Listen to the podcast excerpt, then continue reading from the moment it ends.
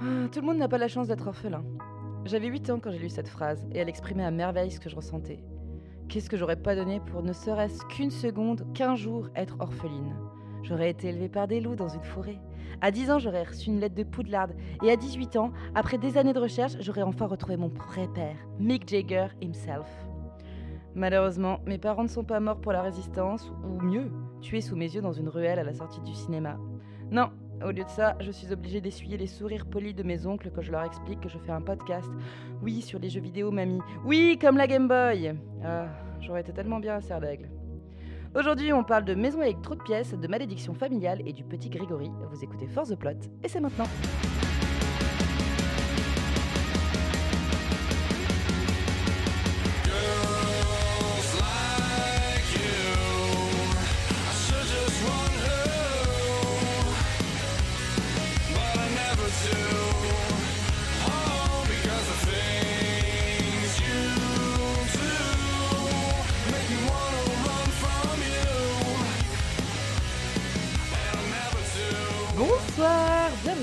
The Plot, le podcast qui regarde les cinématiques jusqu'à la fin.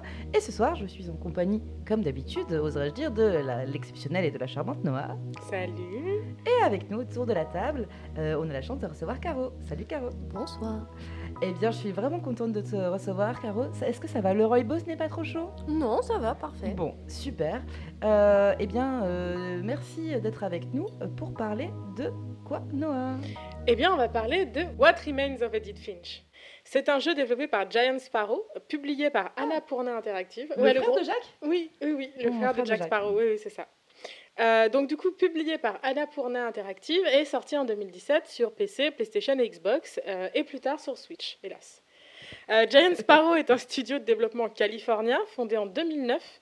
Euh, alors ils ont l'air d'être un tout petit studio parce que euh, j'ai pas trouvé euh, leur staff complet, mais j'ai été voir leur photo d'équipe sur le site Ouais. euh, et grosso merdo, je dirais qu'ils sont une petite quinzaine. D'accord. Voilà, donc Giant Sparrow, Giant Sparrow donc, euh, en fait, ils ont fait que deux jeux pour l'instant. Ils ont fait Edith Finch et The Unfinished Swan, Oui. c'est ça. Euh, qui est, selon les théories des fans, une histoire parallèle à What Remains of Edith Finch. Ouh. Ce qu'on peut retenir en tout cas, c'est que euh, ces deux jeux ont reçu un accueil critique certain, avec environ des scores autour de 80 sur 100 sur Metacritic. Donc, euh, c'est plutôt cool. Euh, on, a, on, retient aussi que Unfinished Swan a reçu deux BAFTA, un dans la section Innovation Gaming et un dans la catégorie Meilleur premier jeu. Donc en gros, Giant Sparrow, ils sont solides, euh, sa race. Je l'ai écrit comme ça, ils sont solides, sa race. Mmh. Euh, et leurs jeux sont bien bien cool, j'ai aussi écrit comme ça. Dis donc. Voilà, bah- Ah bah, il y a une- y a une- qualités euh, Ah ouais, bah vraiment. rédactionnelles. Non, mais voilà, je vais euh, les appeler tout de suite et puis ils vont changer ça sur leur site. hein, ils vont écrire ça directement. Donc, quant à leur éditeur, Annapurna Interactive, leur catalogue se révèle être des jeux toujours de la même trempe. Ce sont des jeux, et là on ouvre les guillemets, personnels, émotionnels et originaux, avait-il annoncé dans leur communiqué de presse de lancement. What Remains of Edith Finch est d'ailleurs leur premier jeu édité. Ah, c'est un peu cool. Donc depuis Annapurna, on les a vus éditer Florence, euh, qui fait un comeback en ce moment, euh, Journey, Outer Wilds, 12 Minutes, euh, le fameux jeu avec James McAvoy, Daisy, Daisy Radley et Willem Dafoe. Euh, et évidemment Gone Home, dont on a déjà parlé dans Force the Plot. D'ailleurs, c'est un éditeur de jeux vidéo que je vous recommande de suivre si l'histoire de What Remains of Edith Finch fait quel- résonner quelque chose en vous, parce que voilà, toutes les histoires sont un peu du même, du même acabit. Donc, on dézoome un petit peu, et pour vous présenter le tableau, euh, Edith Finch, c'est ce qu'on appelle un walking simulator, un jeu d'exploration à la première personne. Simulateur de marche. Un simulateur de marche, ouais, ouais, pour, euh, ouais, c'est ça. En gros, on suit un chemin euh, défini euh, et surtout arrangé euh, pour l'histoire. Voilà, il n'y a pas de risque de mourir, il n'y a pas de truc où on peut de s'amuser non plus. Et, euh, et donc voilà, donc tout est au profit de l'histoire euh, dans les Walking Simulator. Euh, vous ne m'avez pas posé la question, mais tant mieux, donc on va passer à autre chose. Et Et, depuis quand, Noah, euh, Putain. existe, les Walking Simulator existent-ils? Eh bien, les Walking Simulator, comme vous m'avez posé la question, ouais, j'ai fait des petites recherches. Euh, les Walking Simulator, ça commence un peu avec Myst. Euh, il y a genre euh, hyper longtemps, c'est un jeu auquel euh, mes parents jouaient. Et après, en fait, le terme vraiment de Walking Simulator c'est- commence plutôt en 2012 avec Dear Esther. Et en 2013 directement avec The Stanley Parable, qui est un jeu hyper connu, qui est un peu dans le même délire avec une histoire complètement tordue. Et dedans, on va retrouver des jeux comme Journey, comme Gone Home, comme What Remains of Edith Finch, et tout ce type de jeu-là, en fait, où voilà, on se promène à travers un environnement pour découvrir une histoire.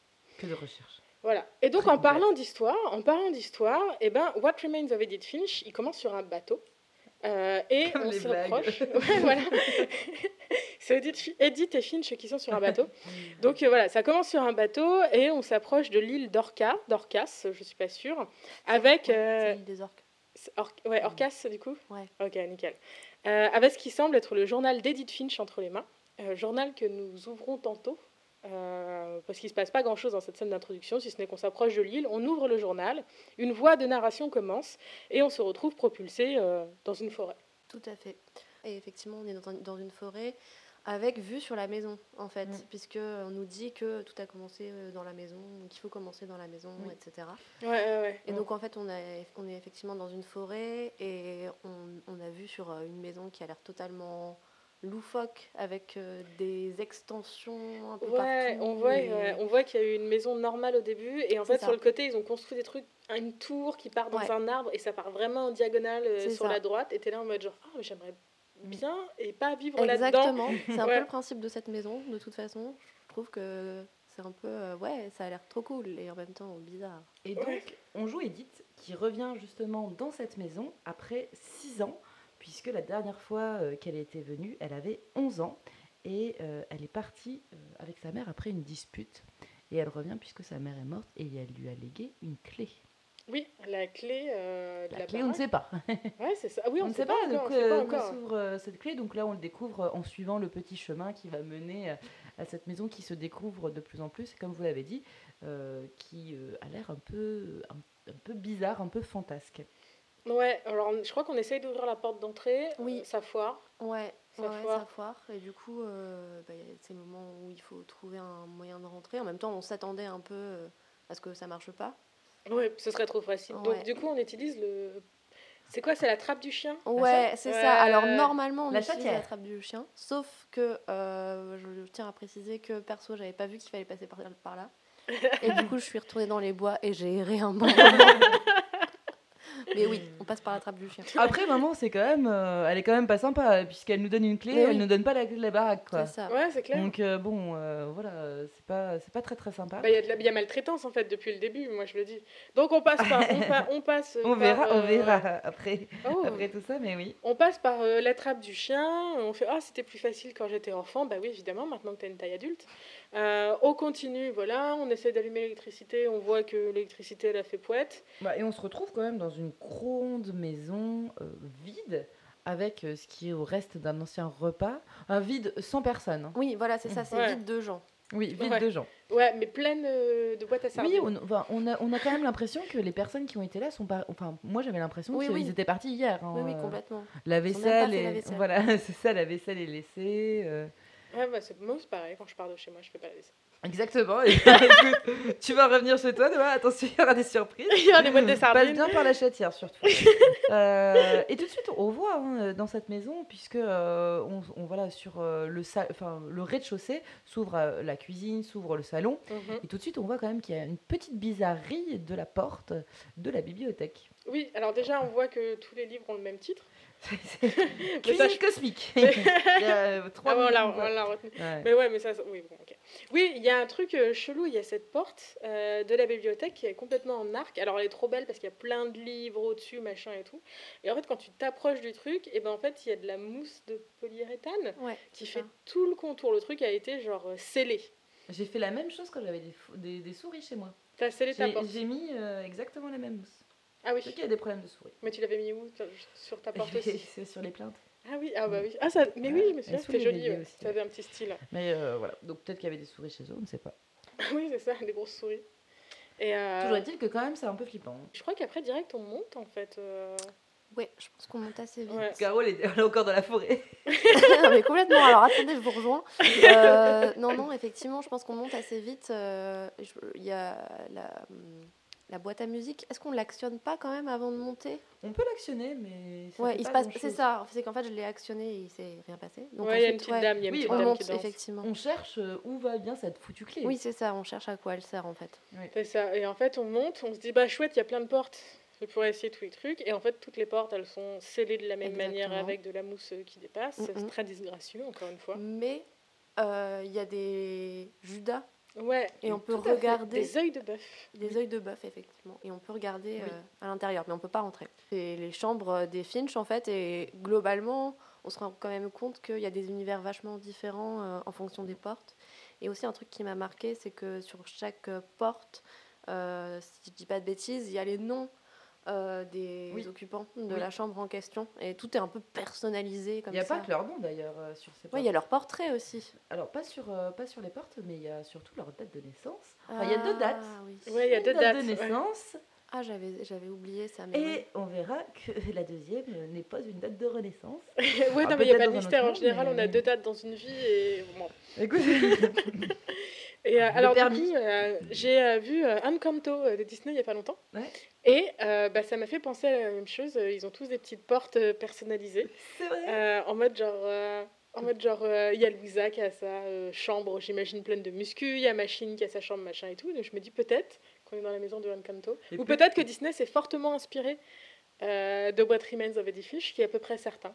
D'ailleurs, Oui. voilà. Annapurna, euh, voilà, faites un procès. Force plot, le podcast qui dénonce. Ouais, voilà, c'est ça. Bon, donc du coup, on peut pas rentrer euh, peut dans rentrer, les machins. Voilà, on peut pas rentrer dans les portes. Euh, Il y a une chambre qui est ouverte, mais euh, on- la clé ne sert pas à ce moment-là. Euh, Elle est ouverte cette chambre-là. Ouais. Euh, quelle, quelle chambre est-ce? Est-ce que vous vous souvenez Non. de cette chambre qui est ouverte? Donc cette chambre ouverte, elle n'est pas toute verte, elle est bleue, euh, avec un gros requin dessus. Mais oui, c'est la, c'est une. euh, C'est la chambre de Ned par laquelle on passe Oui, c'est ça. pour actionner. Ah, vous vous souvenez ou pas? Un petit levier. Oui, et, on- et ensuite on passe euh, à l'intérieur d'une armoire euh, Tout à fait. truquée, ouais, c'est ouais, c'est ça. Ouais. Pour c'est- arriver dans une des chambres qui était fermée. Et c'est la fameuse clé, hein, la clé Ouais. ouvre ce mécanisme-là. Et donc du coup, elle ouvre le petit mécanisme, elle se retrouve dans la chambre de euh, une chambre qui est toute rose, Mhm. euh, vraiment couleur poudrée. Euh, Il y a un petit lit à baldaquin trop mignon d'enfant manifestement.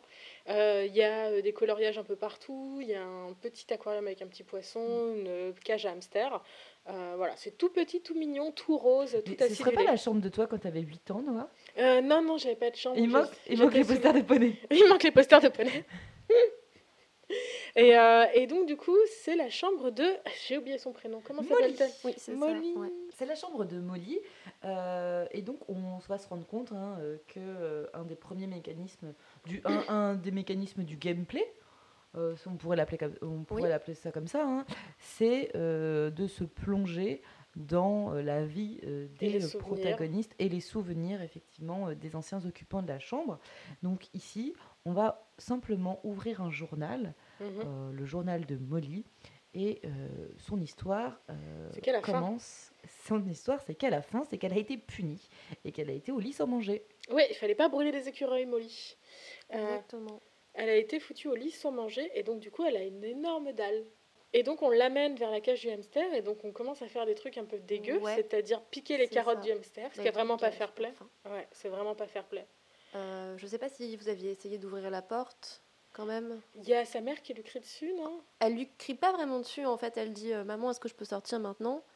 Et sa mère lui répond euh, Va te coucher. euh, mais enfin, pas méchamment, mais oui, va te coucher, il est tard. euh, voilà. En, en mode T'es plus puni, mais c'est l'heure de dormir maintenant. Ouais, tu mangeras plus tard. c'est ça. Donc du coup, on pique les carottes du hamster, on Mhm. pique les petits granulés du hamster. On va faire un truc ignoble euh, dans, dans la petite salle de bain qu'elle a attenante, c'est-à-dire qu'on mange le Le dentifrice. dentifrice, tout à fait. Euh, et puis on mange euh, la décoration aussi Ouais. qui est sur le bord de la Euh, fenêtre. des baies de houx. Oui, parce que c'est Noël en fait. On le verra plus tard. hein, C'est Noël, donc c'est une décoration. Ouais, de c'est Noël. les- c'est les- donc c'est ça. Et donc du coup, comme tout enfant euh, bien élevé, elle voit euh, des petites fleurs piquantes bien vertes et de petites baies bien rouges et elle met ça dans sa bouche. Exactement. Elle mange tout ce qu'elle trouve. Ouais, c'est ça. Elle nomme nomme, elle nomme nomme et puis. euh, Et Ça n'étanche pas sa faim, tout ça? Non. Et euh, quand elle aperçoit euh, une, une- un, un oiseau Mhm. à la fenêtre, ça lui donne des idées. C'est ça. Euh, elle se dirige donc euh, vers la fenêtre. Elle va pour l'ouvrir et en fait, je pense que elle veut l'attraper. Et en fait, elle l'explique. euh, et d'un coup, j'étais un chat. Donc Ouais. elle saute. Et elle se transforme en chat. C'est ça. Elle se transforme en chat et elle saute par la fenêtre. Et donc euh, d'un coup, euh, on a un point de vue qui change un petit peu parce que on sent qu'on est plus petit. On a une vision plus rase, on va dire. On a quatre pattes, on peut. Ouais, c'est ça, on Ah est à quatre pattes. Exactement. Et dans l'arbre à côté de Et sa dans l'arbre, exactement. Et on se met en quête de poursuivre euh, le fameux oiseau parce qu'on a hyper envie De le manger, de ouais. le manger. Et puis l'oiseau, évidemment, bah, se balade de branche en branche et il nous balade aussi. On saute aussi de branche en branche, ce qui est trop cool. Exactement. Ça dure un petit moment, enfin, ça dure un petit moment. C'est-à-dire que l'oiseau nous balade un peu, quoi. Mhm. Et puis au bout d'un moment, on se transforme. Ouais, ouais, ouais. Euh, On manque de l'attraper. et- C'est ça, on manque de l'attraper et on se transforme en hibou ou en chouette, je sais plus trop. Ouais, on se transforme en chouette. Et là, du coup, on est dans la campagne, on vole à fond, machin, on attrape des lapins. Des euh, grosses lapines. ouais, Ouais, des Euh, grosses lapines. qu'on mange, euh, qu'on mange en faisant glou glou glou glou glou. Euh, on C'est le passage le plus gore. Un des Oui, c'est assez gore, c'est assez gore. du Ah jeu. ouais, les pauvres lapins. Ouais. Donc du coup, on bouffe les lapins, on rase on les n'est pas au bout de notre machin. peine, hein, de toute façon. Ah ouais, parce non, que là, on va en bouffer des trucs. hein. Ensuite, on continue et d'un coup, on est un requin. Exactement, on est Ouais. un requin. Et alors, le problème, c'est qu'on est un requin dans la forêt. Donc on- Exactement. On fait flop flop, Mm. on a un gameplay euh, de qualité où on appuie sur toutes les touches et le requin il fait flop flop, euh, genre pff, comme ça, et puis on tombe dans l'eau. Et là on tombe sur un pauvre phoque qui avait rien demandé à personne, on mange le phoque. Mais- Enfin, personnellement, j'ai mis un moment à réussir à manger le phoque. Ouais, c'était hyper compliqué, moi j'arrivais pas à viser du tout.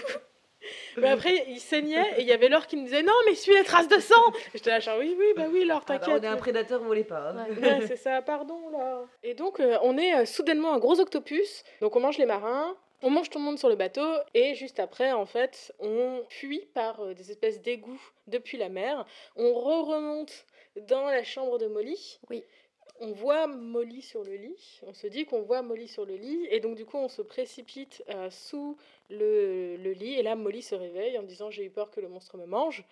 Et euh, c'est la fin de son histoire. Mais en fait, elle dit euh, Je sais qu'il va revenir. euh, Tous ces estomacs gargouillent. mm, mm, Le monstre va peut-être la manger. mm, mm. Le monstre l'a-t-il mangé? Mystère et boule de gomme, l'histoire de Molly s'arrête et euh, on reprend avec euh, Edith qui euh, fait le dessin de Molly sur une espèce d'arbre généalogique dans Oui, son trop carnet. mignon. Exactement. Et, euh, et euh, voilà, Molly et moi, on sait que euh, avec dates? deux dates, Voilà, c'est ça, c'est la date euh, fatidique. Est-ce que du coup on peut avoir nos théories sur comment ils sont morts à chaque fois? Ah, on peut avoir nos théories sur comment ils sont morts parce que c'est pas vraiment expliqué. hein. On sait que Molly est, là, est morte à l'âge de 11 ans, Ouais, euh, mais comment est-elle morte?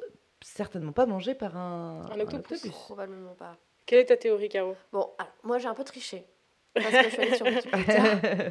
Euh, mais en même temps, on peut s'en douter, c'est-à-dire qu'elle s'est quand même enfilée euh, de la bouffe pour hamster, euh, du dentifrice, euh, tout un tube de dentifrice euh, et de, des baies de houx, et que peut-être euh, elle s'est fait une petite, euh, une petite indigestion euh, fatale. Une petite intoxication Oui, alimentaire je pense que euh, c'est de type un- houille. un Ouais. empoisonnement. euh, Oui, oui, oui, un- un- oui, voilà. Parce que si tu manges euh, tout un tube de dentifrice, je suis pas sûre que tu meurs. hein.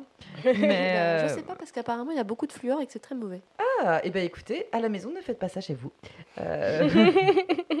Euh, oui, Et donc de- du coup on continue l'histoire avec euh, une autre porte, me semble-t-il. Oui, alors en fait, le déroulé, il va être simple. hein. Euh, une chambre, euh, un passage secret et une histoire familiale. une, une histoire et une chambre.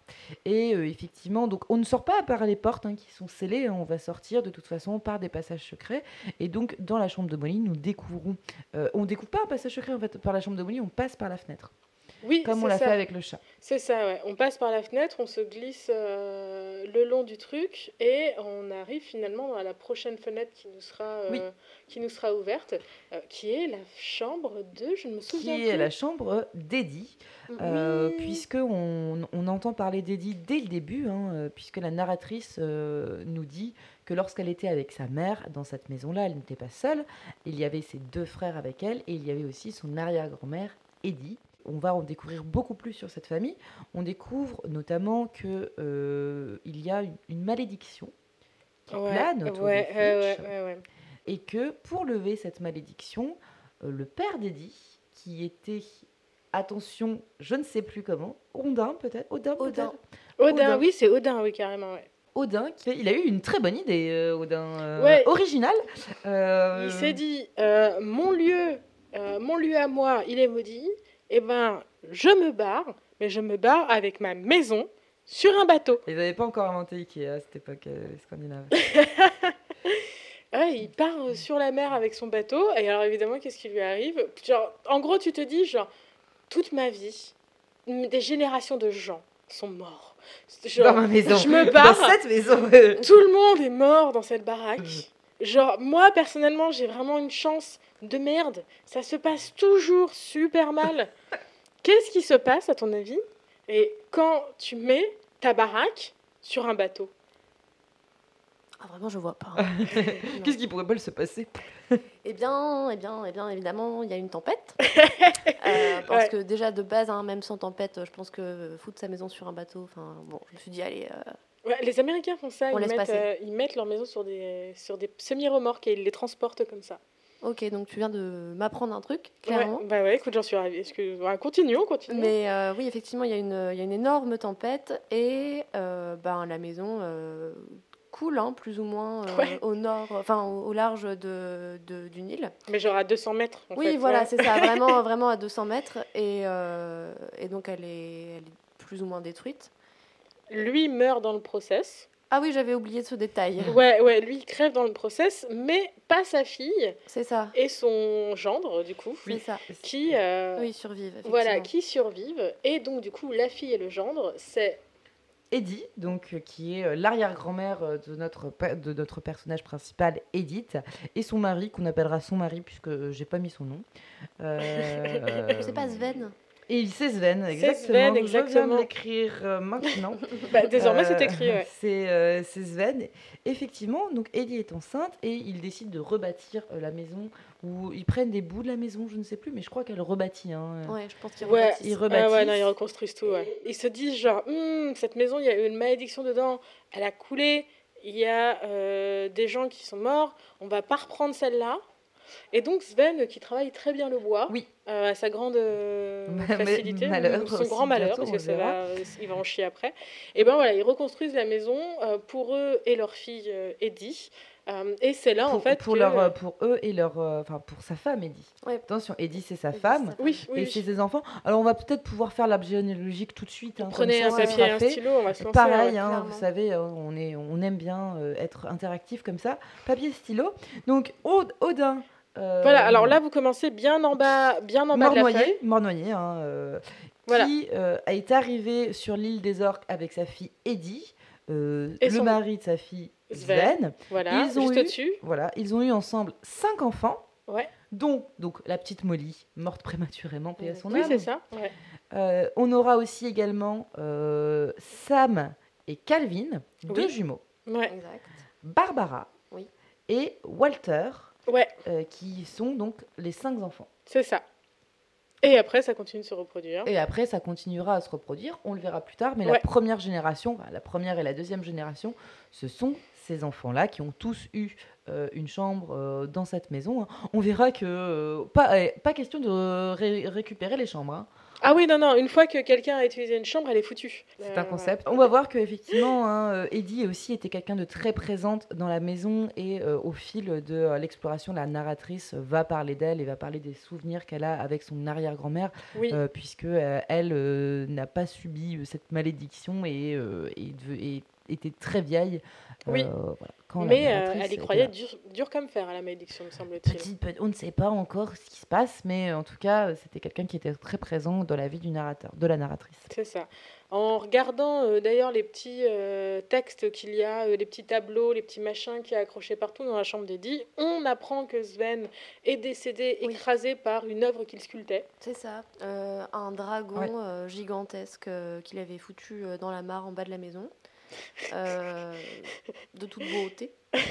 Et en fait, euh, Eddie avait raconté à Edith, donc euh, la, la, Celle qu'on joue, ouais. celle qu'on Ouais. joue, effectivement, que euh, Sven avait été mangé par un dragon, je crois. Oui. Ouais, c'est ça. Mais c'est techniquement correct. Bah, il est tombé dans la gueule du dragon.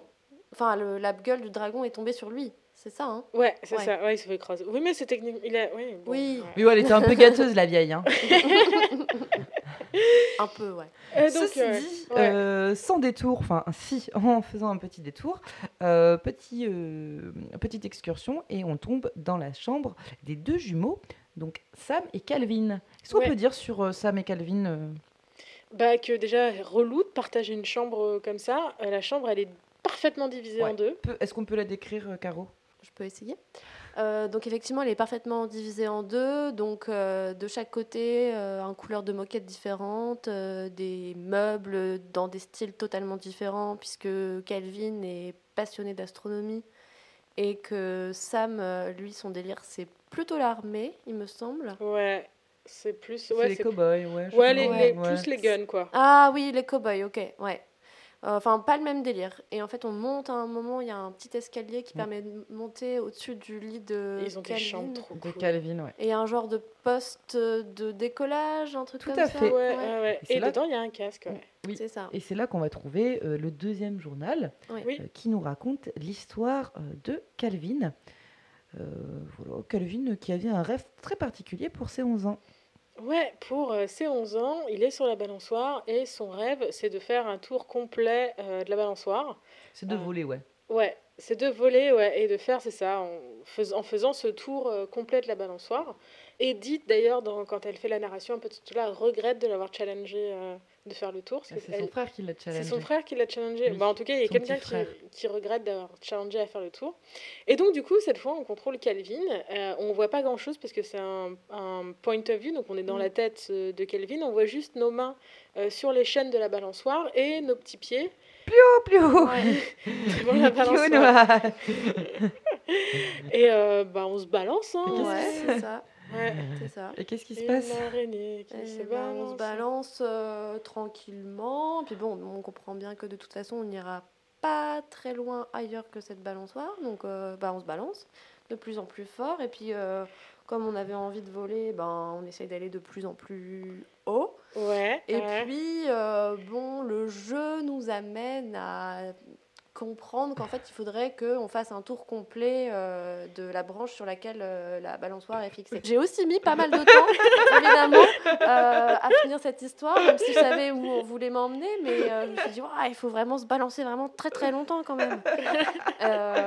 Mais au bout d'un moment, ce qui doit arriver arrive. On fait un tour complet de balançoire et euh, on, Découvre. on décolle. En fait, on découvre les lois de la physique. Exactement. Donc avec euh, la force centrifuge ou centripète, je ne sais plus, mais euh, qui euh, nous propulse vers de nouveaux horizons. Il faut quand même dire Dans que cette balançoire, euh, elle avait quand même été euh, placée euh, au-dessus d'un précipice. Oui, Oui, c'est- ouais, une bonne place pour une balançoire. Non mais attends, non mais tu déconnes, ils avaient mis une petite barrière blanche entre les Ils se sont deux. dit 5 c'est trop, il y a trop de bouches à Et donc, un ciao précipice.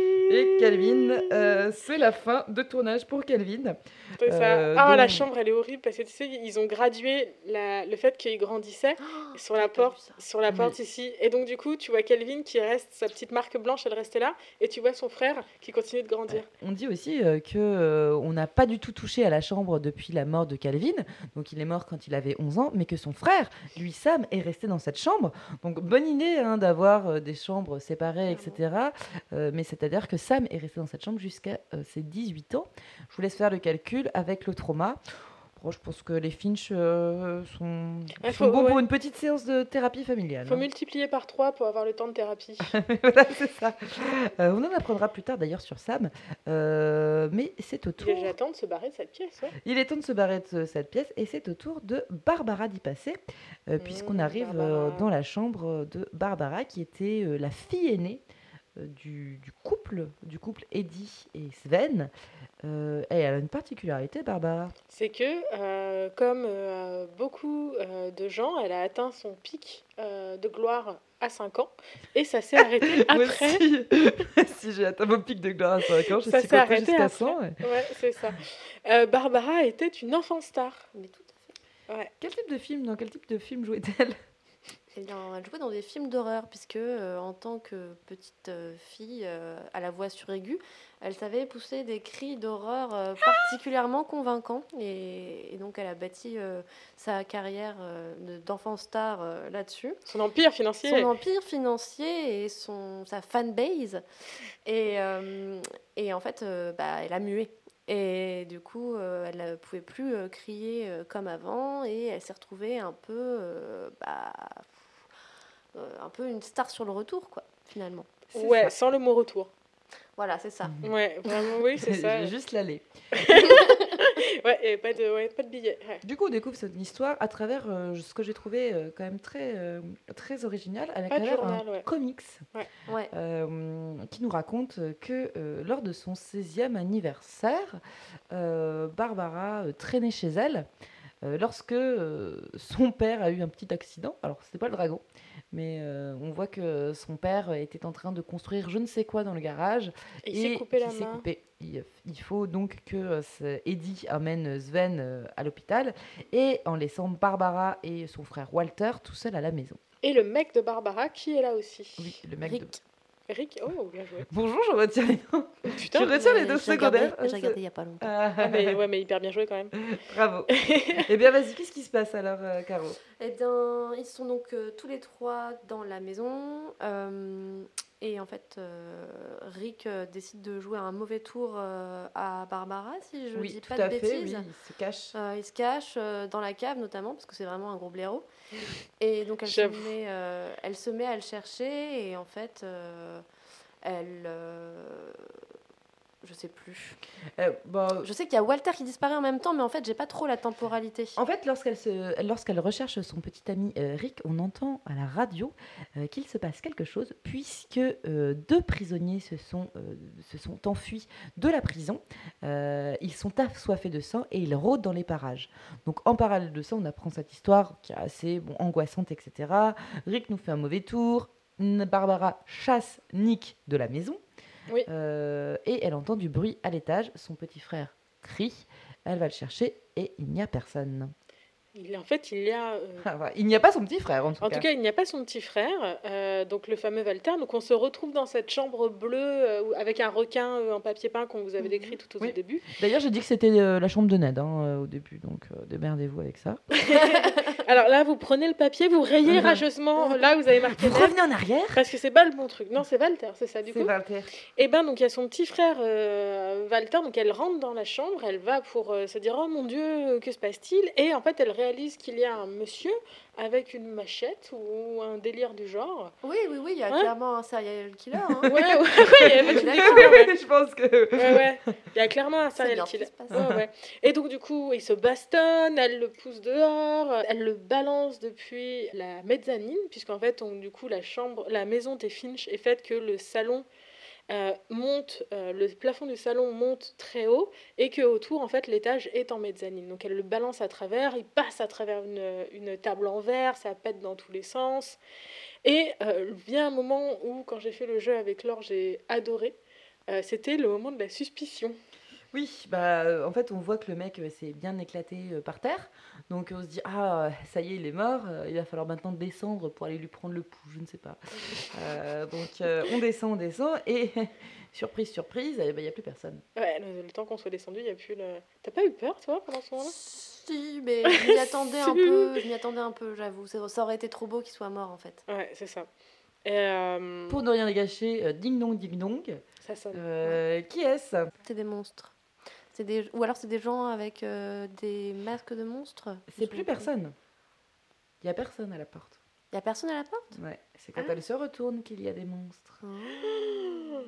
C'est tellement beau, c'est tellement film Ah, oh d'horreur. là là, ouh, ouh. Oui, donc euh, elle se retourne, c'est des monstres. Et fin de l'histoire également pour Barbara. Tout à C'est ça. Et alors, juste, je voulais ajouter un truc parce que ça m'a un peu marqué. Et puis, si c'est. Euh, mais effectivement, il y a un truc euh, qui m'avait un peu marqué avec l'histoire de Barbara, c'est que quand on, c'est pas un journal pour les autres euh, Ouais. personnages, on lit un journal, alors que là, il s'agit d'un comique. Et, hum, et en fait, il y a un narrateur. Et le truc, c'est que le narrateur est pas du tout, euh, comment dire, pas du tout compatissant euh, vis-à-vis de Barbara, t'en parlais euh, tout à l'heure quand il dit qu'elle joue super bien son rôle de film d'horreur, etc.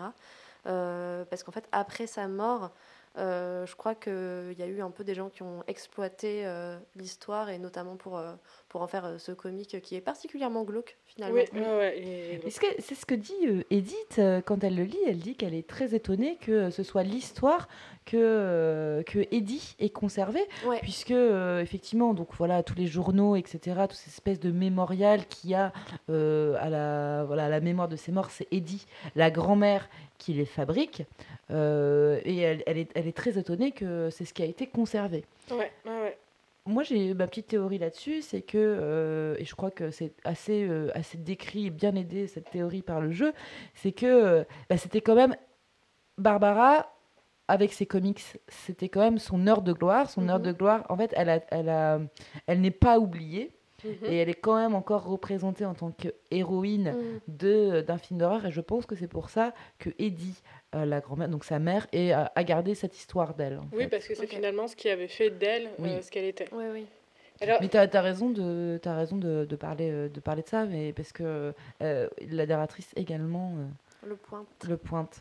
Et alors, du coup, moi je me demandais toujours sur les théories de comment il meurt, parce que c'est toujours très imagé. Elle est morte comment en fait? Il y a vraiment eu un serial killer, vous pensez? Oui, je pense qu'il y a, là, il n'y a, pas de- il y a pas de doute qu'il y ait bien eu un serial killer et qu'elle s'est bien fait euh, défoncer par le serial killer. Et je pense que cette théorie est, euh, est corroborée avec l'histoire qui arrive derrière. C'est ça, puisque on a, on ouais. a appris quelque chose euh, dans la chambre de Barbara et dans le comics, c'est que euh, la boîte à musique dont tu parlais au début, il y a un secret. Quand tu la Tout tournes, donc il y a la petite danseuse qui sort, Mhm. mais si tu continues à tourner, ça sort la clé de la cave. Il y a quoi, euh, il y a quoi euh, dans, le, dans le basement, dans Eh la bien, cave? Dans la cave, euh, il y a euh, un homme. Eh bien, cet homme qui vit dans les murs n'est autre que Walter. ouais, Ouais, en le fait, petit qui avait disparu. C'est ça, c'est euh, c'est, euh, tout bonnement euh, un abri antinucléaire hein, qui, a, Tout à fait. qui a dans cette Avec sa cave. petite boîte de conserve. C'est ça. En fait, Walter n'avait pas tout à fait disparu. Pendant l'épisode de Barbara, il était caché sous le lit et il a tout vu. Donc, du coup, euh, il s'est dit Never again, je vais euh, me retrancher chez moi. On ne m'y reprendra plus. On ne m'y reprendra plus. Ah, le monde, non merci. Oui, donc euh, oui, euh, le trauma hein, euh, l'a fait, a fait que effectivement il s'est retrouvé euh, Dans son à bunker. vivre dans cette espèce de, de monde, enfin, de, de bunker. Mhm. Euh, et euh, lorsque le joue, euh, quelle est notre principale euh, activité? Siroter des pêches. D'ouvrir des fait. boîtes de pêche, ouais. Ouais, ouais. bah, faut bien manger. Hein. Mhm. Gober des pêches même, parce que euh, vraiment, il les, il les mâche Oui. pas. Ouais, tu penches la, tu prends la. Ouais, les slurps. Vraiment, tu prends genre euh, la boîte de conserve, tu l'amènes à ton visage et tu vois les, les pêches qui Oui, font. Est-ce que c'est pas une convention sociale de toute façon? Si on était tout seul dans une cave, tu ferais exactement pareil. Les bah. fourchettes, tout ça, c'est surfait. Bah ouais, mais il y a moyen. Enfin, si tu sais pas de faire la méthode de Heimlich tout seul, moi je gobe pas des pêches, hein, il y a moyen de se tuer. Mais en tout cas, il ne s'est pas tué puisque on voit, euh, à part, euh, enfin, les jours, euh, les jours et les années passent et euh, Walter euh, continue à ouvrir ses boîtes de pêche. hein, euh, c'est ça, on a de manière très euh, intéressante un calendrier qui est pos- posté sur la gauche et puis on voit les années qui défilent, hein, les c'est ça, ouais. décennies. Les décennies qui voyait dé- le temps qui- Mm. Ouais, c'est un, calen- calendrier, qui, hein. ouais, Ouais. qui est sur la gauche et tout. Mais effectivement, il, re- il y reste très très longtemps. Oui, jusqu'en 2006. Qu'est-ce qui se passe en 2006 La- Beaucoup de choses, mais euh, dans le jeu. Le pire truc du, le pire truc du monde. Tu te souviens, Caro? Oui, Ah. ouais, ouais, je me souviens. Euh, bah, en fait, il décide de, sortir, tout simplement. Il en a ras-le-bol. Il se rend compte que. Ouais. Allez, c'est bon. Euh, ça a assez duré. euh, les pêches en boîte, euh, ça va bien 5 minutes. Il y a moyen que le serial killer il soit parti. Voilà. Donc, euh, il décide de sortir euh, par un souterrain, si je dis pas de Tout à fait. Ouais, c'est ça. Il décide de sortir par un souterrain. Euh, il se retrouve dehors. Euh, Moment de contemplation. On a- voilà, on n'a moment pas vu le soleil contemplation. depuis des décennies. Exactement. Il regarde le ciel en se disant genre euh, je vais retourner à la maison euh, et je vais genre prendre le temps de savourer euh, toute chose euh, qui m'arrive, toute nouvelle chose. Je vais prendre le temps de prendre un bain. euh, ouais. Et là il prend un train. Voilà. Ouais parce qu'en fait il était en train de marcher sur les rails. Oui, euh, oui, oui, euh, je prends le temps de contempler quelque chose et soudain. I like trains. Euh, Ça fait longtemps que j'ai pas fait de bruitage en force de non, bah oui, bah je voulais. je- Et euh, c'est le train dans sa grosse gueule. euh, Walter meurt, hein, alors que bon, il se disait que peut-être que c'était le début d'une nouvelle vie. Euh, nous empruntons exactement le même chemin. Alors je Ouais. sais pas vous, hein, mais moi j'ai pas marché sur les rails. Oui, c'est Ouais, tu- j'étais pas très détendue à ce moment-là. Mais je t'ai vu, Laure, toi, étais en train de... elle était en train de longer la paroi du truc et j'étais là, mais le train ne va pas revenir. Elle On était là. pas. C'est pas un trap euh, caché à l'autre. Ah oui, ah oui, c'est bien, ouais, ouais, c'est vrai. Euh, Et on- direction la plage. Direction la plage, oui, ça fait du bien un peu de sortir de cette maison hein, Mm, quand mm, même. mm, Euh. Donc euh, là, c'est un moment, on va dire, de contemplation et de recueillement puisque on va sur la plage, on passe également par le cimetière des. Finch. Donc c'est là où on va voir que euh, toute la famille euh, première génération, Eddie, euh, Svent et ses euh, cinq enfants euh, sont bien enterrés et bien morts et tous tombes. enterrés au même au même endroit. Même les animaux de compagnie. Et on voit aussi, oui, il y a aussi le cimetière des animaux de compagnie.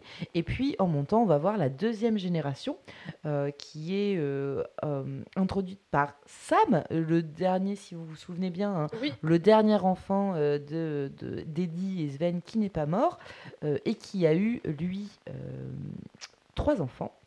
euh, dont la, mère de... maman, dont la mère de Edith. Absolument. dont Dawn, Dawn. bien joué. Euh, on voit euh, à ce moment-là euh, la tombe du père d'E- d'Edith. Mhm. Euh, je ne saurais plus son nom. Malheureusement, je ne l'ai pas. C'est pas Sanjay? Sanjay. Oh, eh, mais oui, bravo. Oui, parce qu'en fait, Dawn. euh, Enfin, je sais pas, on en parlera plus tard. Ouais. Mais oui, mais c'est- oui, Sanjay, Mais ouais. on voit, on, là, euh, c'est à ce moment-là euh, que on voit bien que le père est mort euh, et euh, que bon, bah, toute sa famille euh, est morte puisque Ouais, ouais. on voit les avis de disparition aussi du petit frère. euh, on le verra plus tard en deux d'Edith, Milton, et on voit aussi qu'elle avait eu deux frères, donc Milton et Lewis. Oui. Euh, donc c'est voilà, on a, on a vu à peu près tout le monde et c'est le moment de re-rentrer dans la maison. Donc je pense que ici on arrive dans la dans une extension de la maison Oui, puisque on, était monter, vraiment ouais, voilà, ouais. on commence à monter, on commence vous vous souvenez hein, de cette espèce de grande de grande le extension. Je fais ouais. les gestes mais vous ne les voyez pas, mais de grande Elle extension de la maison Euh, et on rentre par la chambre de Sam. Oui, directement, c'est vrai. On rentre par la chambre de Sam, euh, qui est un, une ode euh, à la virilité. c'est ça. On ne pourrait pas le décrire autrement. Il y a des guns. Mm. Mais non, mais pas. euh, là, là, vous êtes en train de vous imaginer une pièce où, genre, euh, il y a un mec hyper militaire avec la coupe en brosse, euh, qui s'est mis euh, des guns partout, etc. et tout. Mais non, faut imaginer un mec avec une chemise de bûcheron, Ouais.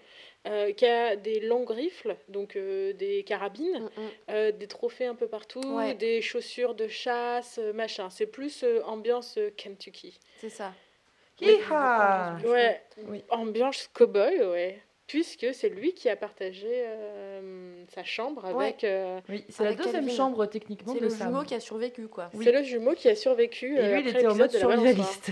Ouais. Il Il adore, mode le, il adore le camping, il adore aussi la photo. Oui. Euh, on la prend. Et euh, il y a, donc il y a plein de photos de lui avec des animaux morts hein, euh, dans, la, dans, dans cette chambre. Euh, et euh, je crois que c'est les clichés qu'on regarde et qui va nous faire déclencher le souvenir. Tu te souviens du souvenir euh, du coup, Caro? Ouais, ouais, ouais, je me souviens bien. Euh, Ouais, c'est marquant. ouais. c'est assez- oui, c'est assez marquant, effectivement. En fait, il emmène donc euh, sa fille euh, euh, Notre mère. euh, c'est ça, donc la mère, euh, la mère de- d'Edith. En voyage euh, de chasse, Chasse, hein, ouais. en fait. Mm. Euh, c'est la première fois, je crois, qu'il Oui. euh, qu'il, l'emmène chasser. Et puis, bon, Dawn, elle n'est pas hyper chaude quand même pour tirer sur le cerf, parce qu'au bout d'un moment, il voit un cerf. Mais bon, il la pousse, quoi. Donc, euh, elle finit par le faire.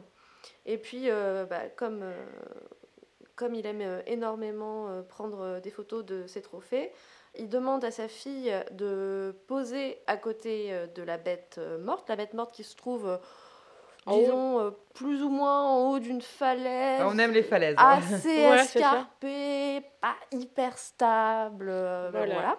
Elle est en pleurs. Donc vraiment un bon souvenir, un truc qu'on a envie d'immortaliser. Et puis donc euh, il met en place euh, le Retardateur, retardateur, ouais. exactement. Donc on doit ensuite euh, rejoindre euh, Down euh, à côté du cerf. Et là, bah, en fait, on se rend compte que euh, le cerf n'était pas euh, complètement, complètement mort. Et il balance euh, un coup de, je sais pas, un coup de bois, un coup de Oui, un, patte. ouais, Enfin un bref, coup de bois, ouais, un coup de. il balance un coup de, un coup de bois euh, euh, au daron et euh, bah, celui-ci tombe. Et tout ça est immortalisé en plus en photo si c'est pas génial. Oui, et, et pas trop de mystère hein, pour cette mort, pas Non. trop de. Il y a Non, pas, il y a pas de Non, théorie. là, il y a pas a- de il a- théorie. pas Il a fini crêpe. Non, non, non. Et c'est la fin pour papa. Euh, donc euh, encore une petite thérapie familiale en plus hein, euh, pour les Finch, puisque euh, Down, euh, je pense, euh, ne l'a peut-être pas bien vécu.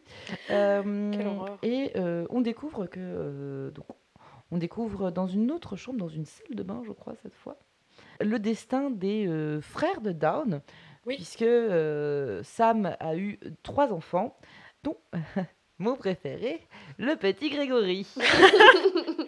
Qu'est-ce qui lui arrive à cet enfant? Le petit Grégory. Eh ben, le petit Grégory, il est. Il est très euh, jeune. Ouais, il est très jeune. Il a quoi? Il doit avoir deux ans. Même pas, je Même pense pas. pas. Ouais, ouais. Ah, quoique. Ouais. Le petit Grégory, il prend son bain. Dans la Pologne. Voilà, il prend son bain et, euh, et donc du coup on joue avec euh, euh, la grenouille qui flotte, on joue avec les petits canards qui flottent, on joue avec la grosse baleine qui Oui. flotte, etc. Pendant ce temps-là, maman euh, est en train de parler à papa et euh, Au de téléphone. parler de. Oui, de- ils sont- ils hein. Ouais, ils Ouais, sont, ouais, ouais, ouais, ils sont ouais, clairement ouais, en train de s'engueuler. Ouais, ouais. Ils sont clairement en train de s'engueuler, donc du coup elle surveille pas trop. Donc du coup, euh, Oui, c'est vrai. euh, Ouais. la petite grenouille, elle saute. euh, elle, il y a les petites lettres qui tombent. c'est trop mignon. Euh, là, le- la mère revient. Elle euh, prend le bouchon du, fond de la Du bain. du bain et euh, voilà, elle dit bon bah Grégory, j'arrive tout de suite. euh, et donc le, le- Donc, elle le- vide l'eau. elle Oui, vide l'eau. l'eau. Se vide tranquille. Et nous, Oui, on c'est pas genre- une mère, euh, c'est pas une mère qui, euh, qui ne regarde pas, etc. C'est ça, a elle vide l'eau. fait son travail de mère. Sauf que bah, ce qui se passe, c'est qu'en fait, on continue à jouer avec la grenouille et qu'en fait, la grenouille fait tomber le bouchon qui rebouche la baignoire, l'eau se déclenche et en fait, on voit euh, dans un petit balai de grenouilles et euh, de petits poussins, de petits canards jaunes et de baleines, on voit euh, l'eau qui se remplit jusqu'à ce qu'on passe sous l'eau et qu'on nage avec euh, les grenouilles devenues réalité, les petits canards devenus réalité euh, et puis qu'on passe par le drain. Voilà. Et voilà, c'est la fin. Le petit pour, Grégory s'est noyé. pour notre ami Grégory. On a des autres choses à dire Oui, ça va avoir des conséquences puisque dans le lit du petit Grégory, il y a aussi l'acte de divorce.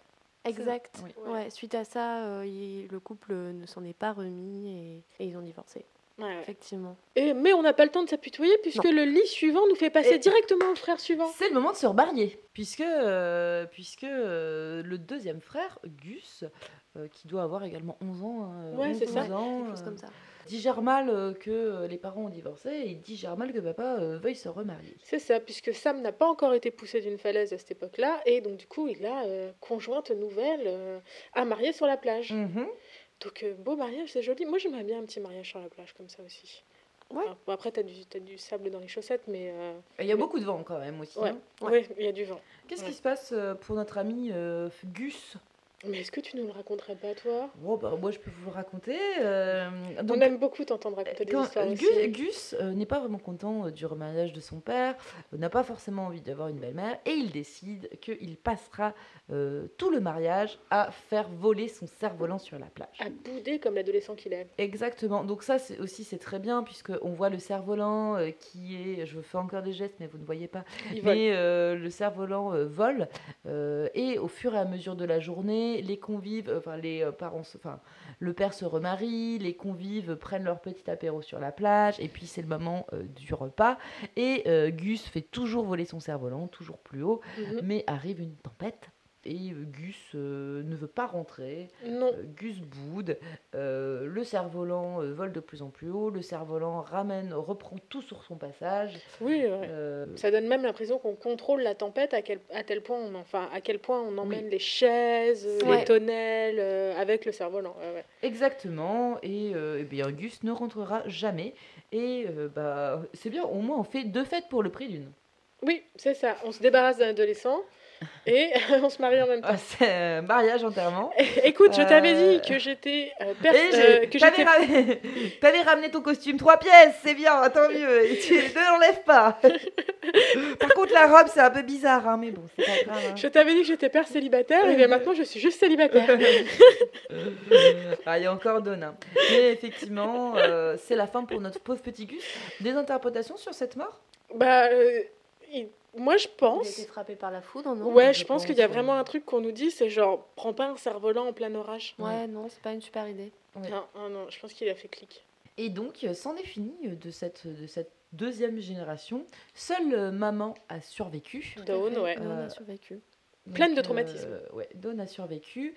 Donc c'est, je pense que je crois que là, euh, on arrive dans sa partie à elle. hein. Oui, Euh, donc elle a survécu. On voit euh, qu'elle est partie en Inde Oui, tout à fait. construire des ponts. Ouais. Ça se fait beaucoup. C'est là, c'est là qu'elle a rencontré son mari, du coup, Exactement. Euh, Sanjay. qu'elle a ramené en fait à la c'est maison. ça. Ouais, elle l'a carrément ramené à la maison. Ouais, et revient à la maison, il y a une malédiction. tu vas ça. voir, c'est super. c'est trop bien. Il y a plein de pièces. Si tu m'aimes vraiment, tu survivras. Avec qui elle a eu trois enfants qui sont style. Eh bien, donc, du coup, il y a Edith, Il y a Milton et le dernier, c'est Louis. Lewis, Lewis. ouais, Lewis, Ouais. ouais. C'est ça. Qui, eux, en fait, euh, portent leur petit lot de traumatisme générationnel, euh, bien comme il faut, euh, puisqu'ils vont choisir des voies différentes, mais toutes des voies dans des notions d'échappatoire. Et on commence, me semble-t-il, avec euh, Par Milton. Milton, ouais, c'est ça. Oui, c'est ça. En fait, ce qu'il faut dire, euh, qu'on n'a pas forcément dit, c'est que depuis le début, depuis le, notre première arrivée, genre là, je pense que c'est une des premières choses qu'on voit dans la maison, ce sont des avis de disparition. Oui, euh, Milton a avec disparu. euh, Milton Finch. Et euh, on arrive dans la chambre de Milton, euh, qui est une chambre en tourelle, il me semble. Oui, absolument. Mhm. Juste, à- juste avant, je, euh, il y a, on passe en fait par quelques. En fait, on commence à monter effectivement de plus en plus dans les tourelles et on passe par une salle de classe et on apprend en fait que Dawn a certainement déscolarisé ses enfants Oui, et qu'elle leur faisait la classe. et qu'elle leur faisait la classe et qu'elle leur apprend l'histoire des films en même temps que, la que les mathématiques. Et après, boum, direct, effectivement, on se retrouve dans la petite tourelle de Milton. Oui, qui est très mignonne. Ouais, il y a de la peinture. Oui, il Ouais. peint. Il peint beaucoup, non? Il peint beaucoup, ouais. Il peint euh, des formes noires euh, sur des fonds blancs. Et c'est quoi son histoire à ce fameux Milton? Et ben là, en fait, on trouve pas une, une lettre, en fait, on trouve un flipbook. Ouais. Et donc, du coup, le flipbook montre euh, Milton qui est en train de peindre. Il peint une première fois, il peint un autre truc une deuxième fois, et une troisième fois, il peint euh, une porte qu'il emprunte. Et c'est disparu. C'est ça. Et c'est la fin. Et donc en fait, on n'en sait pas plus Non, finalement. on n'en sait pas plus, euh, ce- sauf une théorie de fan. Ouais, il y a une théorie euh, de fans en fait euh, qui serait que donc le personnage de Milton qui a disparu et donc en fait on a c'est vrai qu'on n'assiste pas directement à sa mort. La théorie voudrait que euh, Milton soit un personnage euh, euh, du de, de cet autre jeu qui est euh, The Unfinished The Swan. Unfinished Swan, ouais, voilà, c'est ça. Euh, et d'ailleurs, euh, j'avais remarqué suite à, à ça que le personnage de Milton, en fait, dans l'arbre généalogique, est pas dessiné de la même façon que les autres. En fait, il est pas stylisé de la même façon. Mm. Mhm. Et je j'ai pas joué à The Unfinished Swan. mais si, si, il est carrément stylisé dans le style de. Bah voilà. Ouais, Donc euh, effectivement, euh, en fait, il aurait juste euh, changé de- d'univers. Ouais. C'est ça. Il aurait pris une porte. C'est ça. Et euh, donc, on n'en sait pas plus sur Milton. Oui, ça passe plutôt vite. Hein. Il Y a pas de... On n'est pas triste, rien. Bah, on est plutôt bon. content hein, pour lui, hein, finalement. S'il a pu se barrer, euh, c'est peut-être pas ça. plus mal. Mais c'est effectivement cette notion d'échappatoire. Je pense qu'on en reparlera quand on, di- on se dira ce qu'on a pensé de, de, euh, du, du jeu. Il nous reste euh, un personnage euh, qui est le personnage de Lewis, qui est le frère aîné, Le plus touchant. euh, qui est le plus grand frère de la fratrie. Euh, on arrive dans, son, euh, dans sa chambre qui est une espèce de bateau qui a été posé comme ça. Donc, C'est euh, clairement une, une petite corvette. euh, Ouais, Lévis euh, qui est un gros stoner. euh, Ouais. Clairement. Ah ouais, ouais, Donc euh, petit, euh, Bang petite partout. musique, euh, petite euh, lumière bleue, gros bang euh, sur Lévis. Euh, et euh, bah, allez-y, je vous en prie, dites-moi euh, ce qui s'est passé pour lui. Lewis, il travaille bah, dans une fabrique de boîtes de conserve de sardines. Mhm. Et euh, l'intégralité de son travail et du gameplay qu'on va avoir quand on le joue, c'est qu'on attrape une sardine, on coupe la tête, on la lance sur le tapis, on attrape une sardine, on coupe la tête, on la lance sur le tapis, on attrape une sardine, on lui coupe la tête, on le lance sur le tapis. Et entre les attrapages de sardines par la gauche, commence à se dessiner un peu d'imaginaire. Oui. Et euh, un petit héros qu'on voit marcher à travers les sardines qui se déplacent et qui va euh, grossir de plus en plus. Au début, euh, c'est vraiment, voilà, ça prend genre un dixième de l'écran. Euh, et puis on peut continuer à couper des sardines, etc. Et en fait, au fur et à mesure que euh, les mois passent, les jours et que les mois passent, on voit en fait que cet imaginaire prend de plus en plus de place. Donc on est amené à contrôler euh, les sardines avec le joystick droit ou avec une partie droite du clavier et l'imaginaire de Lewis avec la partie gauche du clavier. Et donc du coup, très vite, voilà, les sardines passent en second plan puisque en fait l'image de euh, l'imaginaire de Lewis va prendre de plus en plus de place, à tel point qu'on ignore un moment quand euh, Dawn, sa mère, euh, vient lui parler en, en essayant de le ramener à la raison. Et voilà, il se plonge complètement dans cet univers Mhm. où il est un prince, Oui. même un roi. Et donc du coup, on va avoir une première phase où on se promène au milieu de nos sujets. Il y a la fête autour de nous, etc. C'est des petits personnages qui ont l'air un peu d'être en papier craft. Enfin, papier craft, mais en mode euh, polygone. Mm, mm. Et puis très vite, on- notre univers, euh, notre imaginaire va devoir s'expandre. Donc du coup, on emprunte un bateau, donc on va euh, pouvoir choisir vers qui on va. C'était assez intéressant, c'est un des seuls choix euh, Ouais, qu'on peut faire dans le jeu. Et euh, on peut choisir si on va avoir un prince ou une princesse. On va choisir euh, si on va sur tel type de musique, je sais plus Oui, exactement. C'est ça, ouais. Sur les continents, etc. Oui. C'est ça. Et donc on arrive à notre destination nouvelle. euh, On conquiert des prince. mondes, euh, on est vraiment, euh, voilà, on est vraiment dans un, dans un univers. euh, Et que se passe-t-il quand on arrive sur euh, ce, ce nouvel univers? Eh bien, il me semble que on arrive en fait euh, dans une ville. Ouais, une immense cité, je dirais Une immense cité. Et dans laquelle on est complètement acclamé en fait euh, Ouais. par euh, les personnes euh, qui sont là, qui nous, qui nous attendaient presque. Et euh, on se dirige euh, vers le palais. Ouais, ouais, ouais. Et donc on entre euh, dans le palais en question pour se faire couronner en fait. Tout à ça. fait. Ah ouais, complètement. Et donc suite à ça, je crois que c'est au moment où on s'avance vers le trône en fait. Mhm. Donc on est, on est plongé dans l'imaginaire et en même temps, bon, pas complètement puisqu'on est toujours dans l'usine de poissons en fait. Un petit peu, ouais. On Et, sent, euh, mais là, alors, on s- à ce moment-là, l'usine de poissons a complètement disparu. Oui, voilà, Ouais, c'est ça. Et donc euh, on va jusqu'au trône et ensuite... Bien Ah, le oui. couronnement. Ouais, oui. oui, vient le moment du couronnement et du coup il s'agit de euh, bah, reposer sa tête... euh, Sur une guillotine. C'est ça. En fait, la guillotine, elle fait partie de l'usine de poissons, on est bien d'accord. Ouais, Oui, c'est voilà, ça. c'est ça. Mais C'est-à-dire qu'il il va pour pencher sa tête pour être couronné, et en fait, on est ramené à la réalité, et on se retrouve dans l'usine, et en fait, euh, voilà, il se fait euh, guillotiner. C'est Oui. ça. C'est oui, c'est moi, c'est l'histoire qui m'a le plus touchée. Moi aussi. En tout cas, une de celles qui m'a le plus touchée, clairement. Ouais, ouais. Après, c'est clairement pour le coup euh, un suicide, puisque à chaque fois qu'on avançait, etc., euh, se déroulait la lettre de sa psy euh, qui Mhm. disait que il était perdu dans son imaginaire, etc. Donc vraiment, elle décrit le, le fait que Lewis perde pied. Et, et là, effectivement, on assiste à son suicide. En tout cas, on Ouais. le joue d'ailleurs, puisque c'est nous qui Mhm. l'amenons au suicide. Euh, mais c'est la fin des Finch, mais pas tout à fait, puisqu'il nous reste encore la chambre euh, d'Edith, euh, Et- qui se situe tout au fond, et elle habitait avec sa mère dans une sorte de studio. hein, Ouais, c'est ça. On Voilà, voit la, cuisine, etc. donc, on apprend effectivement que la, la fin de maman. Comment est-elle morte? Est-ce que vous vous rappelez? En fait, ça, on l'apprend tout à la fin. Euh, Ouais, qu'elle meurt d'un cancer euh, ouais. C'est ça, parce qu'en fait, euh, bon, on y reviendra, mais donc elle, euh, elle décide euh, finalement, euh, Dawn, elle en a un peu ras-le-bol de la maison, et elle décide euh, de se barrer euh, en emmenant sa fille. Et puis, euh, très peu de temps après, en fait, elle tombe malade. Oui. Euh, et en fait, euh, ce qui est, ce qui est dit, c'est que euh, elle tombe malade, elle va un peu mieux, et puis en fait, finalement, non. C'est ça, ça va Voilà, c'est toujours un peu comme ça, effectivement, Voilà, ce genre ça. de maladie. On ne sait pas de quelle maladie il s'agit, Oui, euh, oui, c'est- mais ouais. c'est une, sorte de longue maladie. Mhm. Euh, il reste Edith, euh, qui euh, retrouve sa chambre de, de- de jeune fille C'est ça.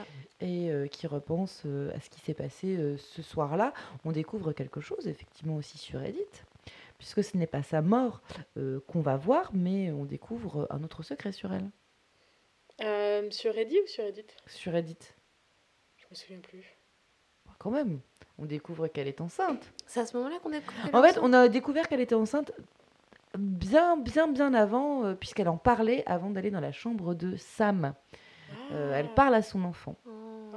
Elle parle du fait qu'elle était enceinte, etc. Mais là, il n'y a, pas vraiment, vraiment de doute. Ouais, Ouais, c'est ouais, ça. On apprend, Oui, on on- apprend complètement qu'elle On est apprend qu'elle est enceinte, donc elle porte, elle, la vie. Oui. Euh, c'est aussi, je pense, une des raisons pour lesquelles elle est revenue dans la Ouais. maison des Finch. Euh, et euh, on découvre ce qui s'est passé ce fameux soir où ils ont décidé, avec sa mère, de partir. Qu'est-ce qui s'est passé? Eddie, euh, donc Eddie Mamie, on va Mamie, dire mamie. Mamie, hein, voilà. euh, Mamie Eddie euh, euh, et euh, Dawn et Edith, enfin, Mamie Eddie et Dawn euh, s'engueulent. euh, s'engueulent euh, complètement puisque voilà Dawn veut partir en se disant genre mais cette maison cette malédiction euh, nous a tous menés à notre perte tout le monde est mort Elle reproche quand même quelque chose. euh, elle, reproche à Eddie d'avoir, euh, d'avoir à mamie Eddie d'avoir romancé toutes les morts Oui. euh, et de, d'en avoir fait quelque chose de là de, de romantique, d'extraordinaire. Alors qu'en fait non, c'est Et juste d'avoir- des gens qui meurent à la suite. et d'avoir causé surtout la perte de, de Milton et de Lewis. Elle, c'est, c'est une reproche qu'elle lui fait qui est euh, un- un- le reproche principal. Ouais, C'est Oui. que c'est à la suite du suicide de Lewis oui. que elle veut se Dawn, barrer, et qu'elle reproche à Edith, euh, à d'avoir farci euh, la tête d'histoire, euh, Ouais, c'est c'est ça. ça. ce qui a conduit euh, d'en avoir fait une fils à la mythologie, une mythologie familiale en fait qui prédestine tout le monde à mourir. Euh, et donc du coup voilà, Edith euh, est euh, Edith fille, petite fille est excusée de table. Elles continuent toutes les deux à s'engueuler, sauf que Edith sait elle qu'elle a le droit d'aller dans la bibliothèque. Donc cette fameuse pièce qu'on avait vue au tout début euh, de l'histoire, il y a un petit passage secret euh, sur le côté, et donc on rentre dans la bibliothèque pendant qu'on entend encore Edith Eddie, pendant qu'on entend encore Eddie et Dawn qui sont en train de s'engueuler en fond, Ouais. nous on progresse en fait vers un livre euh, qui romance en fait effectivement toutes les Mm. histoires euh, des Finch. Et là la, la mère arrive et essaye de nous l'arracher, Oui. me semble-t-il, et ça déchire le livre en deux. Non, mais il y a une dernière histoire en fait dans le livre, euh, dans le Ah. livre trouvé dans la bibliothèque. En fait, Il il, y a la est maison. écrit par Eddie, euh, donc euh, mamie Eddie, euh, qui est quand même un peu déglingo. Et en fait, elle raconte, donc elle s'adresse directement à Edith, donc son arrière petite fille, et elle dit qu'elle voudrait lui raconter plein d'histoires, mais qu'en fait, elle a le temps que de, le, que de ne lui en raconter qu'une. Et elle, c'est l'histoire de qui s'est passée la nuit de, de sa naissance. Mm. Et donc, euh, on se retrouve sur la plage. Ouais. Euh, et elle dit que c'était la marée euh, la plus basse depuis euh, mille ans. et, que, et que pour la première fois, elle revoyait en fait euh, l'épave du bateau et la maison détruite euh, par son père Odin. Et donc, en fait, elle, euh, elle va jusque là-bas. Euh, on se retrouve dans le brouillard. Euh, puis, euh, au pied de la maison, elle dit qu'il y a plein de choses qui lui ont semblé familières. Mhm. Et puis en fait, à ce moment-là, Dawn donc, euh, arrive et elle dit euh, à la petite Edith Mais qu'est-ce que tu es en train de faire? Donne-moi ça, t'as pas à regarder ça, etc. Elle se. Comment dire? Et en fait, elles finissent par s'arracher le, Le, livre, le, livre, des- ouais, ouais, ouais. Voilà. Le, livre se coupe en deux. c'est ça. Et ça sonne un peu la fin de la mythologie euh, Finch, C'est ça. la destruction de cette histoire. À noter Complètement. euh, que euh, aussi une des raisons de leur, euh, de leur dispute, c'est que euh, mamie ne veut pas les suivre et Oui. ne veut pas aller en EHPAD. En fait, puisque vu que Dawn et, et sa fille vont partir, elles n'ont pas envie que les deux, les deux la, vie- la vieille reste là-bas, reste dans la maison. Et, et elle lui dit, de toute façon, sois prête demain. la... Ils vont venir te Ils chercher. vont venir te chercher, oui. Mm. C'est ça. Et, euh, et donc le lendemain, euh, lorsque euh, la maman et, et sa fille partent, Eddie n'est pas là et euh, on ne la reverra plus jamais. C'est ça. Elle s'est Elle a évaporée. disparu. Elle s'est évaporée. On ne sait pas ce qu'elle devient. Non. il me semble. À aucun non. moment on le sait. Non, non, elle avait, elle avait un rôle un peu prestigieux de. euh, Prestigieux. bah, De c'est la vrai. vieille folle. Oui, de la vieille folle, complètement. Alors moi, à un moment, j'ai une petite digression rapide, mais à un moment, je me suis dit, mais en fait, c'est elle qui les a tous tués, c'est pas possible. ça, ça aurait été trop bien. Elle est, euh, Ah bah, elle comme est dans genre, Encanto. euh, elle est genre survivante, euh, c'est la- de la quatrième euh, génération là. Et euh, tous les autres, ils meurent euh, comme des mouches les uns après les C'est autres. peut-être pour ça que Dawn lui en voulait. Hein. C'est quand même bizarre. Mais bon, Ouais, mais comme dans je Encanto. pose ça là. Et, euh, Du et- coup, elle est devenue la vieille d'Encanto. Ah oui, elle est, oui, elle est devenue, elle est devenue Abuela euh, dans Encan- Encanto. Et c'est là, en fait, finalement, qu'on a le dernier léger twist euh, de l'histoire, me semble-t-il. Oui, oui, c'est ça, tout à fait. Euh, dis- Dis-nous tout. À toi l'honneur, Caro. Eh bien, à ce moment-là, donc, euh, on retrouve euh, le personnage euh, d'Edith euh, qui explique euh, que, en fait, elle a écrit euh, toutes ces histoires euh, pour, euh, pour son enfant euh, à naître. Mhm. Euh, et elle dit que euh, elle aimerait bien euh, lui raconter de vive voix, mais que de toute évidence, euh, s'il lit euh, les mots qui sont écrits dans le carnet, euh, c'est que ça s'est pas passé exactement euh, comme ça devait. Et en fait, on se retrouve euh, dans. Le cimetière? Non, oui, le bateau. En fait, c'est lui qui prenait le bateau au début. Ouais, tout à ça. fait. C'est lui qui prenait le bateau au début Voilà. et qui lisait le. Mais il y a quand même le moment aussi où euh, on se trouve bah, dans l'utérus, Oui. puis Ah, le putain. vagin d'Edith. Mais oui, putain, avec euh, cette euh, lumière euh, au bout du tunnel euh, et qui est en fait ce qui tue euh, qui, ce qui tue Edith Ah oui. finalement Ouais. puisqu'elle meurt en couche Ouais. ce qui est quand même un peu bizarre à cette époque mais bon ça arrive Alors saches-tu en fait, sachez-tu, sachiez-vous Sachez-vous. que c'est que c'est en fait, on a l'impression que non, les femmes ne meurent pas de ça, mais en fait si beaucoup. Ma meuf médecin me disait ça. En mode ça arrive bien. Et tu sais, c'est parce que les médecins ne se lavent pas les mains. Ouais, ouais, ouais. C'est pour ça que. oh, Mais c'est vrai. bah, en fait, À l'époque, ouais. C'est pour ça qu'à l'époque, euh, Oui, il y a énormément de femmes qui mouraient en couche. Et quand ils se sont dit, ah ben en fait, il faut se laver les mains, eh bien, il y a eu beaucoup, beaucoup, beaucoup moins de femmes qui sont mortes en couche. Alors, je suppose qu'aujourd'hui, je ne suis pas médecin, euh, mais qu'il y a d'autres complications que euh, oui, on ne se fait pas laver les mains. qu'aujourd'hui c'est pas parce qu'ils se lavent pas les mains quoi Mais en fait, non, il y a un risque non négligeable de mourir. Eh bien, Eddie euh, a subi ce risque non négligeable et euh, nous lui déposons des fleurs sur sa Et c'est la fin de What Remains of Eddie Finch. Et qu'est-ce que vous en avez pensé, Caro? Alors moi j'ai beaucoup aimé. Ce que j'ai particulièrement aimé dans le jeu c'était la diversité des histoires et surtout la diversité de la façon dont c'était raconté. C'est-à-dire que on passe de être un chat euh, et euh, courir après un oiseau ou euh, être un requin et essayer de bouffer des phoques à euh, être un bébé dans son bain à aussi qu'est-ce qui m'avait énormément marqué Euh, j'ai un trou Lewis. peut-être? Bah, oui, Lewis, mais dans la façon de le raconter, c'était pas ce qui m'avait le Mais plus c'était Sam, marqué. C'était Barbara, Ah, voilà, Barbara. euh, au, voilà, au support euh, du comics. Et après, effectivement, ouais, l'histoire de Lewis euh, qui est qui est ultra touchante, mais ouais, cette, euh, cette diversité, la, je dirais la, la richesse en fait euh, de, de l'univers et de l'imaginaire de ce jeu. Ouais. C'est- C'était quoi ta mort préférée? Ma mort préférée? Ton histoire préférée Ben, pff, c'est compliqué, j'en ai plusieurs, euh, mais effectivement, euh, celle de Lewis euh, m'a beaucoup touchée. Euh, après, celle du petit Grégory aussi, Euh, parce qu'en fait, c'est hyper poétique, bizarrement, et c'est très doux, C'est très joli, ouais, c'est doux. Et ça m'a ouais, ça m'a pas mal touchée. Et puis ensuite, euh, celle de Molly aussi, je pense. Mm. Peut-être parce que c'est la première. Ouais, elle marque tout le monde, celle Ouais. de Molly, du coup, avec toutes les transformations. C'est. Euh... Laure m'avait décrit la... la chambre de Molly pour me convaincre de jouer au jeu. Elle m'a dit alors là, après, tu deviens un requin. Et j'étais à. Euh, Je t'avais dit, tu deviens un requin, et c'est très drôle parce que le requin n'est pas dans la mer. Ouais, Et ça. ça veut dire, ok, d'accord. J'ai fait genre, ok, j'achète. Non, mais c'est vrai que ce moment-là est assez particulier. Top, trop bien. Bah, je suis contente que tu aies, que aies apprécié euh, le jeu parce que c'est vrai qu'au début, toi, tu voulais venir nous parler de, de Gnome. Oui, tout à Et, fait. euh, et bon, on l'avait déjà fait, Euh, mais, euh, mais voilà, on t'avait proposé What à la place. J'espère que tu as tellement bien euh, déprimé également. Ça, C'était c'était la, me- la joie les deux. Ça va, ça va. Honnêtement, ça a été. et toi, Noah, t'en as pensé quoi? Euh, bah moi, il m'a pas déprimé du tout.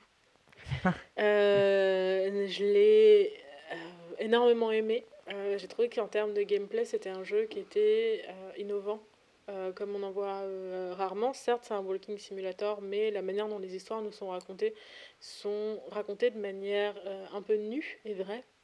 Et euh, c'était ça qui était vraiment intéressant. Je, quand tu posais la question à Caro, j'étais en train de réfléchir à qu'est-ce qu'était ma mort préférée. Et en fait, j'en ai aucune, et tout en même temps, et je pense que c'est ça en fait que j'aime le plus dans ce jeu. Chaque mort, chaque situation m'a touchée d'une manière différente. Que ce soit euh, le décès justement du bébé euh, qui nous fait passer en fait des vagues de gâchis. En quelque sorte, que ce soit euh, la mort de Walter, voilà, percuté par un Mm. train en, en sortant, de, Mm, en sortant de, de son bunker après 30 ans. Euh, y cette énorme vague, pareil, de... euh, oh, vraiment, ça, ça tu touches, je fais... Oh, putain. Mm. Allant voilà jusqu'au décès de Sam qui tombe de la falaise avec le coup du avec le cerf qui le pousse qui est terrifiante c'est parce que c'est très réel enfin c'est si ça reste réaliste en fait comme situation. Elle est vraiment ancrée dans le réel. Celle-là elle nous a pas été am- amenée de manière imaginaire.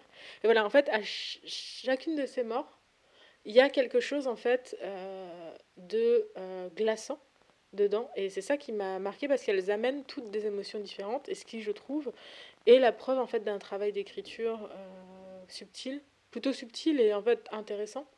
Parce que voilà ils prennent une dynamique qui est toujours la même. C'est une chambre une histoire et ces histoires auraient pu se ressembler on aurait pu arriver à la fin du jeu et se dire oh putain encore, euh, genre machin, allez vite, lui passe-le à toute vitesse, etc. Mais non, en fait, on se retrouve à ne jamais vouloir passer toutes ces histoires parce que même en le refaisant, en fait, on est toujours marqué. Et euh, je suis rarement marquée par les histoires des jeux. Enfin, on a, c'est un luxe en fait maintenant de nos jours de pouvoir être marqué par l'histoire des jeux parce que. C'est con parce qu'on fait un podcast sur l'histoire des jeux. non, non, c'est dommage. C'est vrai en fait, parce que les, les histoires en fait, elles vont nous raconter des choses. On n'est pas toujours marqué par l'histoire d'un jeu. On peut être euh, euh, surpris, on peut euh, trouver ça intéressant, on peut trouver que c'est bien écrit, on peut trouver que c'est révolutionnaire en fait dans la manière euh, d'écrire un jeu vidéo. Moi, les histoires de What Remains of Edith Finch, elles m'ont marqué. Euh, et quand j'ai vu qu'on allait le retraiter, euh, j'étais vraiment heureuse de pouvoir le refaire. Mm. Euh, C'était vraiment un plaisir. Donc, voilà, je, ben voilà, c'est un jeu vraiment qui m'a marqué, que je conseillerais à toute occasion. J'étais vraiment contente de le conseiller, Caro, que je conseillerais à tout le monde de faire. Même si vous connaissez les histoires maintenant, en fait, c'est quelque chose à vivre.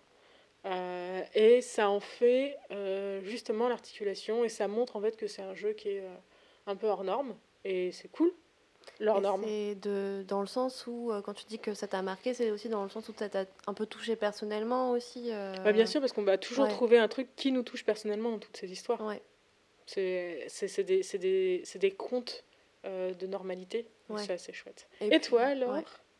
Ah, euh, bah moi, hein, comme vous, hein, j'ai adoré la diversité des histoires, j'ai adoré, ça m'a bien sûr beaucoup touché. Je me demande même si j'ai pas pleuré à un moment donné dans, cette- dans ces histoires parce que il y a du tragique, euh, l'histoire de, on, on parle de Walter, de Sam Mm. aussi. euh, Il y a vraiment, il y a effectivement de la poésie. Il y a aussi une manière de voir euh, les choses très différentes et ça, j'ai vraiment adoré cette histoire de, ça peut être surnaturel, mais en fait, ça peut toujours aussi être contrebalancé par, ben, par une, euh, par une théorie qui est euh, réelle euh, la mort de Molly, etc. Donc ça, c'est... J'aime bien avoir cette double lecture aussi. Ouais. Ces histoires de d'Eddie qu'elle raconte, je trouvais ça super. J'ai trouvé que les chambres, exactement comme Encanto, et là, on en a pour son argent, on les voit toutes, elles, étaient, elles étaient vraiment... Tu plonges vraiment dans un très très bon univers. Et j'ai trouvé aussi qu'il y avait un truc que j'avais très peu fait dans, les, dans le jeu vidéo, c'est que en général, j'évite la mort dans les jeux vidéo. Mais là, tu Ah. es obligé de tuer tes personnages. C'est toi qui vas faire l'action de tuer tes personnages, sinon tu n'avances pas. Il faut mourir pour avancer. Et ça, vraiment, euh, c'est un truc que j'avais très très peu fait. Genre, dès le début, quand tu es sur la balançoire, tu sais très bien Ouais. qu'effectivement, il va falloir que tu crèves. Et. euh, bah c'est, euh, je trouve que c'est une manière d'avancer qui est très différente dans laquelle je, je joue. Enfin, j'ai très, très peu joué comme ça. Mhm. Et, euh, et ça te met encore plus euh, dedans, ça te permet encore plus d'avoir de, de l'empathie Ouais. pour les personnages que tu joues. J'ai vraiment trouvé, effectivement, euh, enfin, moi aussi, euh, j'ai été, euh, j'ai été comblée et ravie par What Remains of Edith Finch. Comme toi, j'ai vraiment euh, aimé le refaire. Et pourtant, euh, ce genre de jeu, bon, bah voilà, Oui. une fois que tu connais l'histoire. en général, tu, tu le refais pas, mais là, pour le coup, j'ai aimé le refaire parce que bah, tu peux te balader, il y a d'autres choses. Y a, en fait, c'est exactement ce que j'aime aussi dans les jeux vidéo, c'est que l'univers est euh, tellement vaste, où tu peux regarder tellement de choses, euh, que forcément, tu passes à côté d'un truc la première Mhm. fois. Oui. Et euh, en, en le revoyant, ben, tu peux t'arrêter dans toutes les chambres, tu peux t'arrêter euh, euh, voilà, pour lire les choses, etc. Le, tu vois, le coup de la toise qui s'arrête, ça rajoute vraiment du, du- du tragique. Ouais. Tout le monde l'a pas forcément vu. Et, euh, et vraiment, oui, c'est très fourni, c'est très bien fait. euh, donc euh, voilà, je vous conseille effectivement en plus euh, encore euh, What Remains of Eddie Finch. Et je suis très contente qu'on en ait parlé euh, dans ce podcast. Euh, ben voilà, c'était notre avis. Euh, Est-ce que vous avez quelque chose à rajouter sur, euh, sur le jeu? Non. euh, Euh, si, juste un tout petit truc. euh, juste, euh, moi, ce que j'ai aussi beaucoup apprécié et qui m'a énormément touchée, c'est qu'en fait, au-delà de- des différentes histoires et de l'histoire personnelle de la famille Finch, il y a quand même un message qui est transmis quelque part euh, à travers cette histoire.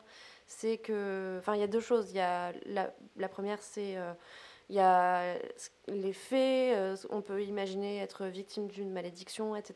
Et en fait, parfois, le fait de projeter certaines choses, ça peut contribuer à les rendre réelles, finalement. mhm, Les Et- convoquer.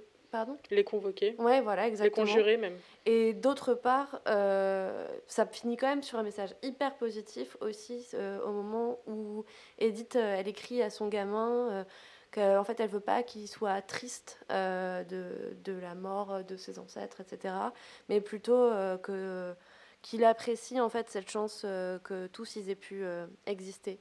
Et c'est con, mais moi ça m'a vachement touchée en fait. Ah. Ouais. Bah, ouais, c'est- super, c'est super. On va finir sur ça. Euh, merci beaucoup, euh, Caro, d'être euh, d'être venue euh, parler de What Remains of Ellie Finch.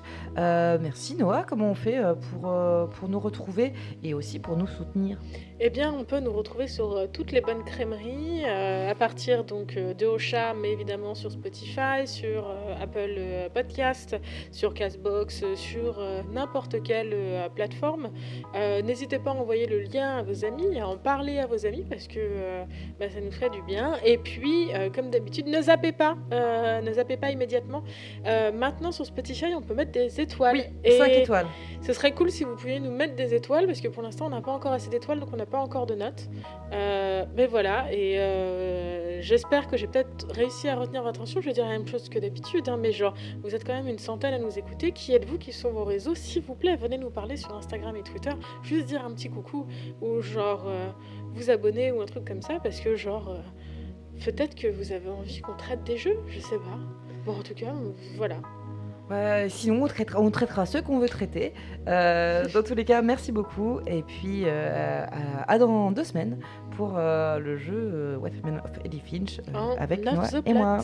Bye bye, salut. Bye bye, salut.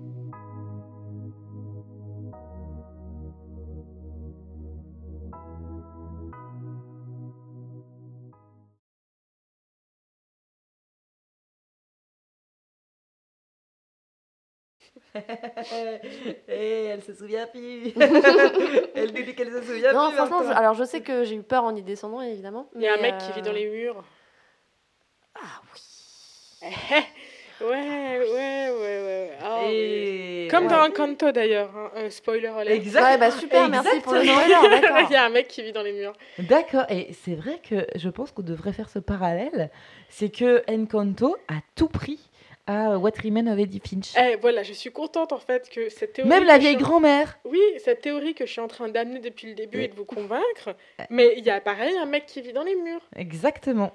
On va Et révéler ça au monde. oui. Ah, on est, alors on est euh, force de plot le podcast qui spoil. hein, mais alors, tu, tu as vu le titre du jeu vidéo, mais tu savais pas qu'on allait te spoiler le dernier Disney. Et non.